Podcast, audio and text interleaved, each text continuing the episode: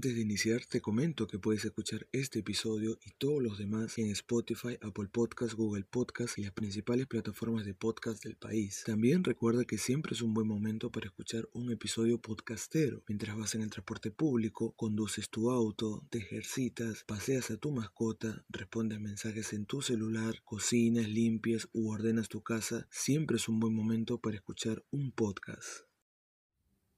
Hola, hola, buen día. Bienvenidos al programa. Después de varios días alejados de la grabación de los podcasts, que ya extrañaba, extrañaba poder hablar y expresarme sobre las cosas que me ocurren en mi día a día, pero todo tiene un porqué. Estuve enfermo, pero no tiene nada que ver con el COVID o algo por el estilo, ¿no? No tuve fiebre, ni tos, ni nada de eso, sino eh, un resfrío producto del cambio de clima. Ya no está saliendo el sol con tanta fuerza como antes, así que parece que eso ha repercutido en mi salud y me ha desestabilizado un poco.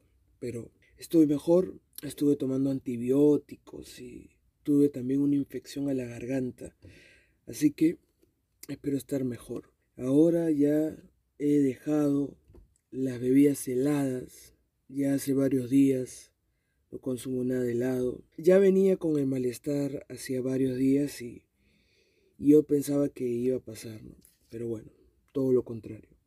Ahora estoy tranquilo con una manzanilla grabando el podcast. El fin. Bueno, quería hablar de todo un poco. Tenía muchas ganas de grabar un podcast la semana pasada porque quería contarles mi incidencia con el ministro de Salud. Como periodista me tocó cubrir una conferencia y yo tuve la oportunidad de formular dos preguntas al ministro Zamora y él tuvo pues unas respuestas tan superficiales, irónicas, pero al margen que sea dirigido a mí o al periódico donde trabajo, lo más indignante de todo es que las respuestas no fueron satisfactorias desde mi punto de vista porque el ministro no quiso que sea así. Entonces ironizó y dejó por sentado una verdad que no fue aclarada ni siquiera minutos antes de reformular la pregunta base, el fin. De eso quería comentarles e intenté grabar un podcast, dicho sea de paso, pero no salió como yo esperaba. Luego quería también comentarles que cambié de celular y espero que se note, en estos momentos estoy grabando con otro celular. Ya lo he comentado, pero no tengo ningún problema en volverlo a decir. Y es que yo grabo mis podcasts con mi celular. En un principio pensé adaptar un micrófono de buena calidad a la computadora, pero lastimosamente mi laptop hace un ruido estrepitoso y con ese ventilador pues iba a ser imposible poder siquiera concentrarme.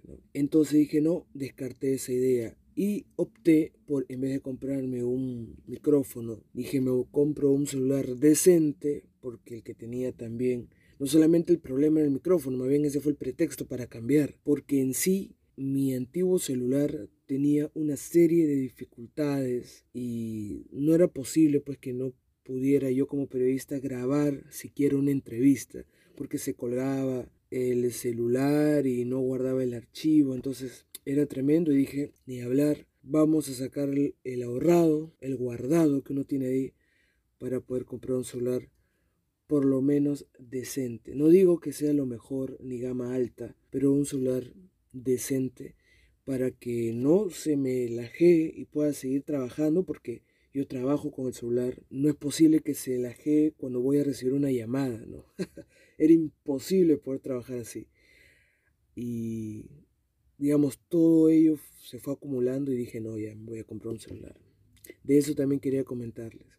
Pero bueno, al fin y al cabo, esas dos anécdotas en su momento tenía ganas de comentarles, pero ya, ya pasaron y ya no tiene mucho que ver ahora. Lo que sí tiene que ver y lo que con franqueza indigna, por lo menos a mí me indigna, es que se continúa mintiendo al país, no solo con cifras, con dichos, sino insinuando que la población lo respalda. Yo no sé con franqueza cuánta verdad haya en esa frase, porque, y salen a la luz cada vez más trolls. Los trolls, para la gente que no está familiarizada, que me parece que son principalmente los que no están activos en la red social Twitter. Los trolls son esos usuarios que tienen cuentas única y exclusivamente, o varias cuentas única y exclusivamente para lapidar las propuestas, los tweets, las opiniones contra el gobierno de turno.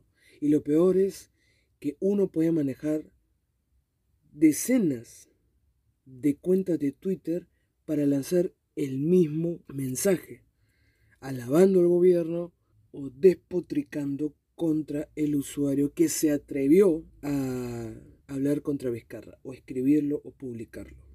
Entonces, en esa situación nos encontramos, en una situación de intolerancia donde el gobierno de turno contrata, ahora ya no se puede decir nada porque parece que acá no hay libertad de expresión, y eso también es algo de lo que hablamos en el podcast pasado, correspondiente a la libertad de prensa a nivel mundial y en específico en el Perú. Parece que ahora no se puede decir nada porque salen los trolls a destruirte. Y lo peor de todo, fíjense, que hay gente que no es troll necesariamente, sino por ganas de joder, solo por ganas de joder, comienza a criticar y a vapulear al periodista que se atreve a hacer una pregunta, puede ser mal formulada, puede ser mal interpretada, infeliz, pero es el periodista el que está allí con el funcionario preguntando, formulando ciertas interrogantes que podría el público tener y lo transmite. Entonces, ahora el periodista está sometido a la opinión mayoritaria de estos usuarios.